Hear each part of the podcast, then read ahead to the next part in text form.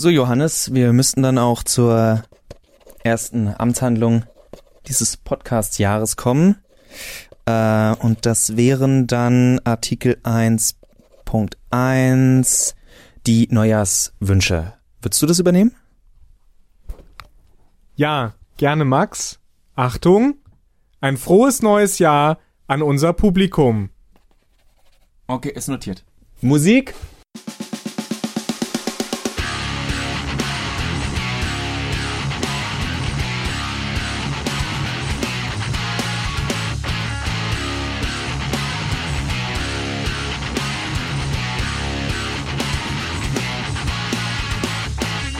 Hallo und herzlich willkommen zu einer neuen Ausgabe von Mehrspieler jetzt im neuen Jahr, im Jahr 2019. 2020 habe ich festgelegt, beginnt offiziell die Zukunft. Wir sind nur noch ein Jahr davon entfernt von der Zukunft. Max, wie geht's dir?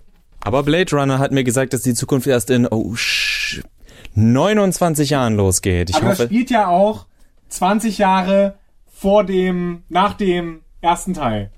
Okay, dann sind wir zumindest näher dran. Also, wir sind wieder da, Mehrspieler, der Podcast mit den ungelenkesten Einleitungen. Wir haben uns wieder ins Zeug gelegt für euch, wie ihr merkt, und wollen das Jahr ganz, ganz soft beginnen. Äh, Heilige Drei Könige waren gerade erst. Weihnachten, Neujahr, manche von euch sind, ich wünsche es euch hoffentlich immer noch erheitert, nennen wir es so. Ich versuche dieses Jahr, das ist mein guter Vorsatz, auch wenn man, naja, gute Vorsätze ist so ein Ding, mein guter Vorsatz für dieses Jahr, weniger fluchen während des Podcasts. Bisher habe ich das geschafft, mal sehen, ob ich die Episode durchhalte. Wir haben uns ein Thema überlegt, was so alt ist wie das Gaming selbst oder zumindest so alt wie Level-Systeme in Videospielen und zwar der Grind. Niemand hat Bock auf Grinding. Grinding ist ätzend, Grinding ist nervig und Grinding wird ganz oft benutzt, um Spiele runterzumachen, wenn man sie nicht mag, weil man sagt, äh, das ist ja total doof in so Spielen, da musst du immer grinden. JRPGs, die äh, oftmals unter diesem Ruf leiden. Und Johannes und ich haben uns da mal ein paar Spiele angeguckt, nicht nur JRPGs, bitte bleibt dran, bitte, bitte, bitte, bitte. Und haben für uns festgestellt, dass in erstaunlich vielen Spielen, die wir gespielt haben, wenn wir ehrlich sind, das Grinding vielleicht gar nicht so notwendig ist, wie man das oft denkt oder wie wir vielleicht auch früher oft dachten. Übrigens ist Grinding auch eine Sexpraktik, aber lassen wir das. Nein! Nein, was ist Grinding in unserem Zusammenhang? Äh, um das kurz zu erklären, das ist natürlich dieses repetitive Sammeln von Geld oder meistens Erfahrungspunkten, um eben ein bestimmtes äh, Kraftniveau zu erreichen. Oder bei Yakuza Zero beides. um entsprechend ja schwere Monster, die ab einem bestimmten Punkt kommen. Also es gibt äh, bei vielen äh, Spielen nicht so einen linearen Anstieg der Schwierigkeit, sondern irgendwann wird es vielleicht gibt so einen Knick nach oben, ganz äh, exponentiell, wer sich noch an Mathe erinnern kann. Und ähm, dann wird das Spiel schlagartig schwerer und vor diesen Momenten äh, wird meistens äh, empfohlen, eben ein bisschen repetitiv ja, Ausrüstung zu farmen oder Geld oder XP. Das nennt man halt Grinding. Und ähm, eines der, der, der Genres, die immer damit in Verbindung gebracht werden, sind, sind eben JRPGs, weil die auch als notorisch ein bisschen schwerer gelten als so westliche RPGs. Aber wenn ich jetzt so drüber nachdenke, die RPGs, die JRPGs aus meiner Jugend, Kindheit, da musste ich gar nicht so viel grinden. Wie, wie ist es bei dir? Also wenn ich so an Final Fantasy VI denke, fand ich, fand ich ganz, ganz okay eigentlich. Secret of Mana ist mir eingefallen. Da musste man jetzt auch nicht groß arbeiten. Man musste, da musste man tatsächlich so ein bisschen die, die Zauber grinden, dass die auf Level 3, 4, 5 kommen oder sowas, äh, wer sich erinnert. Und äh, Chrono Trigger ist auch deswegen eins, wenn nicht das beste JRPG, weil es relativ grindfrei ist. Also tatsächlich, und wie könnte es anders sein? Ist es auch bei mir in Final Fantasy, wo ich das erste Mal diese Erfahrung gemacht habe. Und wir haben das Spiel gespielt, völlig unvorbereitet, war für uns äh, JRPGs völlig, völliges Neuland. Final Fantasy 9. Falls sich das Johannes hat gerade gefragt, welches, äh, dass ich das gar nicht gesagt habe. Für mich ist es schon selbstverständlich, dass es Final Fantasy 9 ist.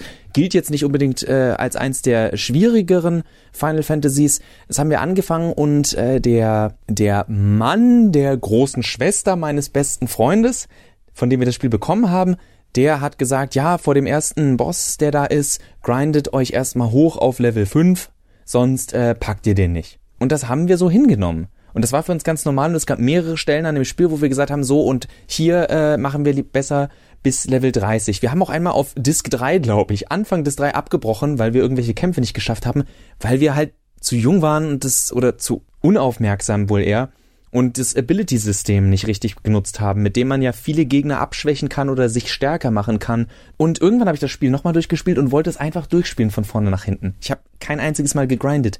Und dadurch, dass ich wusste, wie das Kampfsystem funktioniert, hatte ich keine Schwierigkeiten. Ja, natürlich gab es ein paar Bosse, bei denen auch dann ein bisschen Glück dabei ist, denn die können dich dann nun mal one-hitten. Also ein Schlag und der Charakter ist weg und dann heißt es schnell wiederbeleben, sonst hast du ein Problem und Flächenangriffe sind bei sowas dann unglaublich nervig, denn es gibt nichts bedrückenderes, als ein Partymitglied wieder zu beleben, nur damit es direkt wieder tot umfällt. Sch Verzeihung, bewusstlos umfällt. Um mal ganz kurz noch eine JRPG-Sache aufzuräumen.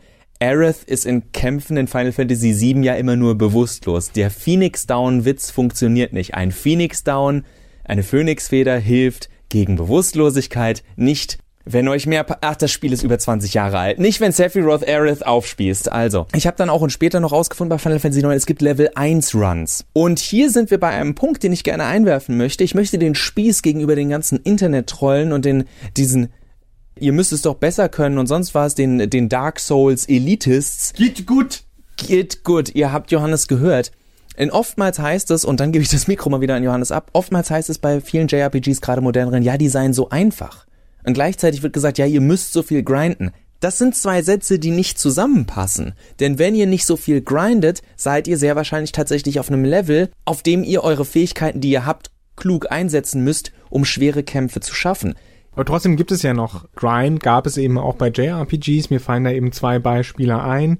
Einmal äh, Breath of the Fire 2 hat das ganz stark am Anfang. Da bist du wirklich, da hauen, da kämpfst du gegen Fliegen und die sind gefährlich. Und äh, da muss man also gucken, dass man sich in einem gewissen Zeitraum eben tatsächlich äh, einfach auf der Weltkarte rumbewegt und, und dann zwei, drei, vier Level bunkert. Ansonsten wird es relativ schwer. Also das sind, das sind Momente, da, da, das ist ein sehr klassisches JRPG, da muss man an manchen Stellen grinden, was ja immer der Gegenentwurf von Spielspaß ist. Ne?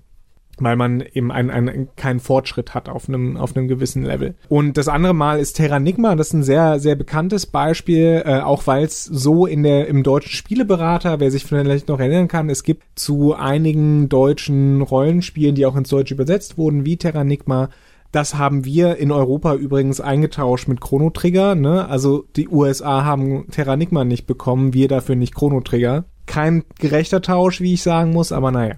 Auf jeden Fall dafür gab es eben ähm, immer noch diese, diese großen Spieleberater. Secret of Mana hatte das, Lufia 2 hatte das, äh, Secret of Evermore hatte das, wo der berüchtigt, äh, berühmterweise der Spieleberater quasi nach zwei Dritteln fast aufhört. ja und eben auch Terranigma. Und da heißt es ähm, in, einem, in einem bestimmten äh, Moment des Spiels, ja, und jetzt solltet ihr so bis auf Level 20 trainieren, weil die Endgegnerin sonst ziemlich, ziemlich äh, schwierig wird. Und das wird sie selbst mit Level 20. Dann zieht man ihr so im besten Fall mal drei Lebenspunkte ab, ansonsten immer nur ein. Also das, das ist, äh, das sind wirklich Momente, bei denen ich mich auch frage, was haben sich die Entwickler eigentlich dabei gedacht? Warum äh, muss, muss dieser, dieser Schritt nach oben, warum muss der da jetzt kommen? Also wie gesagt, es gibt diese Grinding-Beispiele, aber ich glaube, in unserer äh, Erinnerung wird, ist das alles nochmal vielleicht ein bisschen schlimmer, weil es uns als Kind einfach schlimmer aufgefallen ist. Und wo ich gerade noch auch, bevor ich, äh, bevor du das gesagt hast, ich habe ja jetzt eben auch Dark Souls erwähnt, weil wir jetzt bisher auch in erster Linie über JRPGs äh, gesprochen haben, das trifft natürlich auch auf andere Spiele ein. Ganz viele Action-RPGs haben heute, deswegen Action-RPG, also Action-Spiele haben diese RPG-Elemente eingebaut, wie eben auch ein Dark Souls, das ja ein Level-System hat. Ihr könnt eure äh, Stats aufbessern und auch dieses Spiel ist kein, also das macht Dark Souls auch so großartig, beziehungsweise also abschreckend für Neulinge im ersten Moment, weil ich das, weil ich zum Beispiel das Gefühl hatte, egal was ich hier ablevel, ich werde nicht stärker weil die Kämpfe trotzdem nervenraubend und anstrengend waren. Aber gleichzeitig, es gibt ja genug Leute, die die Spiele durchgespielt haben und es geschafft haben, die Herausforderungen auch mögen. Dieses Spiel ist darauf ausgelegt, dass ihr immer weiter könnt. Es sagt nicht so und jetzt killt erstmal um dieses Bonfire rum die Gegner 30 mal hintereinander, dass ihr fünf Level habt, dass ihr 5000 Seelen zusammenbekommen habt, hurra, und jetzt ist das Spiel viel leichter. Also das Spiel will das in dem Sinne nicht von euch. Wenn ihr es trotzdem macht, ist das eure freie Entscheidung, so wie man bei einem JRPG sagen kann, nö, ich level, hier gibt's gerade viele Erfahrungspunkte, ich mach das jetzt halt.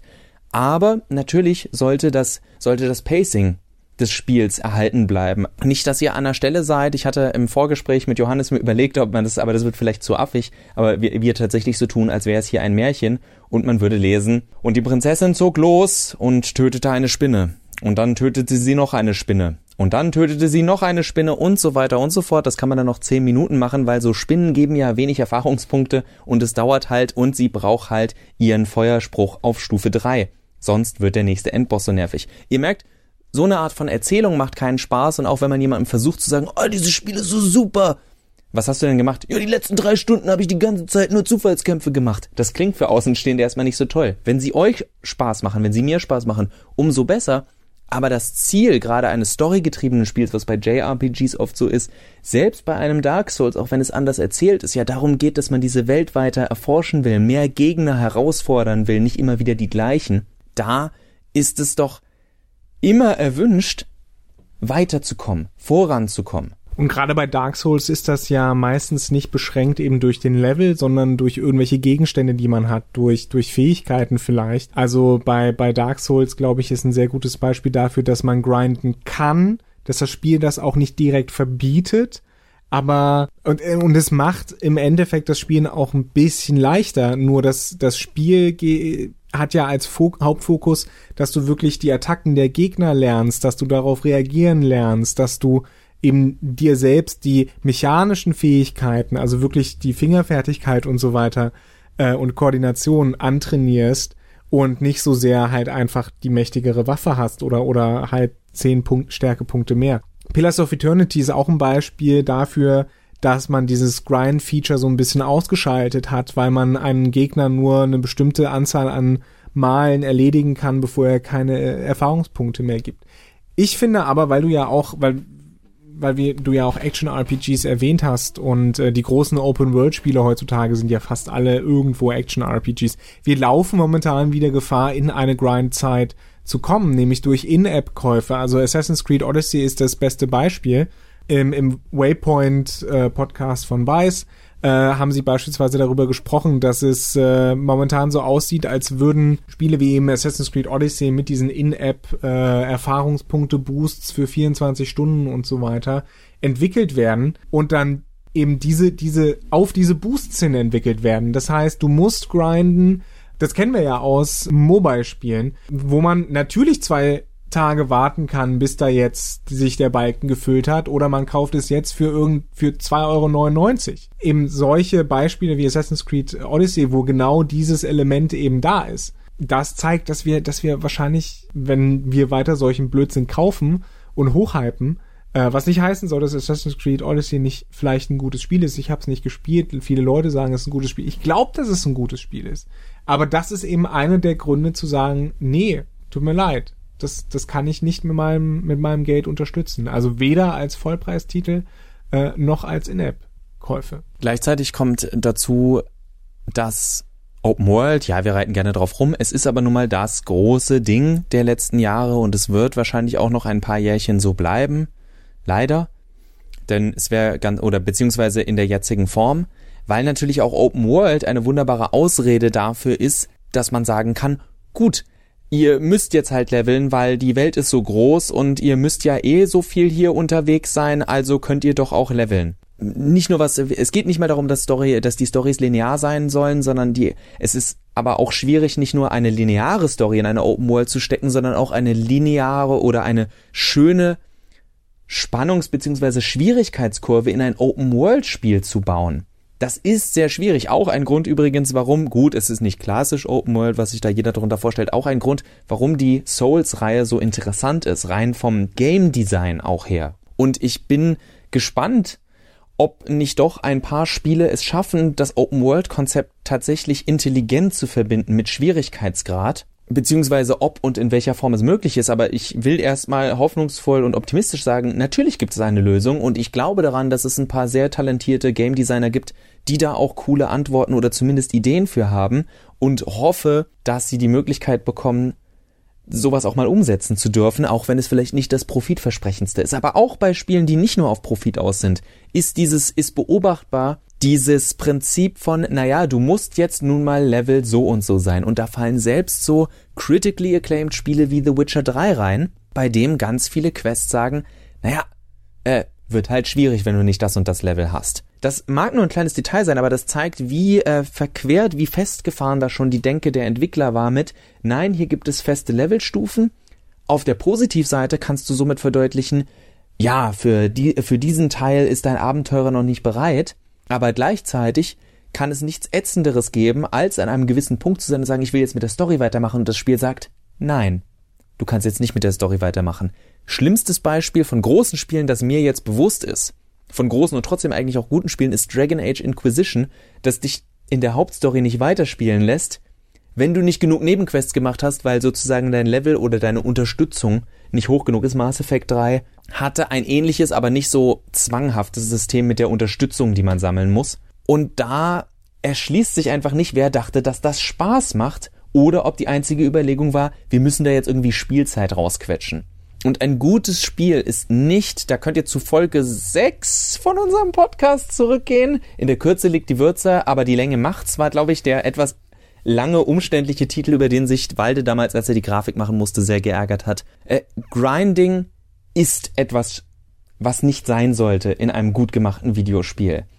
Ein äh, Spiel mit Levelsystem sollte einem immer die Möglichkeit geben, dass man overpowered sein kann. Dafür sind Level da, aber gleichzeitig sind sie für ein Spiel, das flüssig auch gleichzeitig und im Optimalfall also der, der Normal Way, so der konventionelle, wie die Programmierer es sich gedacht haben, wie man durch dieses Spiel durchkommen soll oder durchkommen kann. Für Casuals. Genau, für dreckige Casuals wie Johannes und mich. Nein, Johannes spielt regelmäßig Souls, ich nicht. Also, wenn dann. Nee. Aber immer nur Casual.